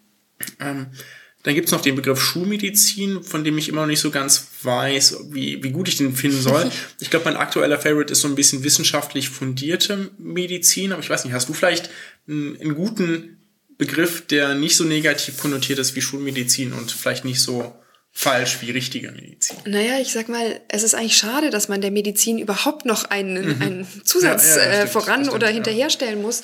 Denn eigentlich ist Medizin ja schon ein, ein, ein sehr gutes Ding und ein sehr gutes Wort. Aber ich merke es ja auch so. Im Gesprächsfluss sage ich dann auch immer wieder noch so einen aber es ist doch die richtige Medizin, so die gute Medizin, ja. Ähm, vielleicht einfach auch aus dieser Bredouille heraus, dass wir eben in der Medizin auch Fehler machen und uns weiterentwickeln und manchmal natürlich auch Dinge total schief laufen und man das irgendwie so verteidigen und beschützen möchte. Vielleicht, ja, wissenschaftlich fundiert klingt für viele Menschen dann, glaube ich, schon wieder so abstrakt und so herbeidiskutiert irgendwie. Vielleicht sagen wir einfach Medizin. Okay, super. Ich danke dir ganz herzlich für das Gespräch, Nathalie. Und dann, ähm, schade, Philipp, dass du nicht dabei warst, aber bis zum nächsten Mal. Im Geiste war er dabei. Genau, im Geiste war er dabei. Vielen Dank, dass ich auch dabei sein durfte.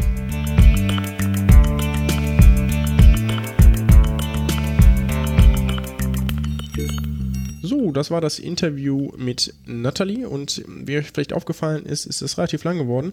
Unter anderem deswegen, weil wir uns entschieden haben, den Murks einfach sein zu lassen, weil wir dachten, Homöopathie ist Murks genug. und dementsprechend. Ach komm, der war so schlecht, der kann man ja, ja, schon komm, lass, ihn, lass ihn schon. äh, kann, Alle laut. Ja, das, das ist, dass wir sozusagen das einfach gekürzt haben, das Interview dafür etwas länger gemacht haben. Und wir hoffen, es hat euch gefallen und sagen bis zur nächsten Episode. Ja, bleibt gesund, macht gesund.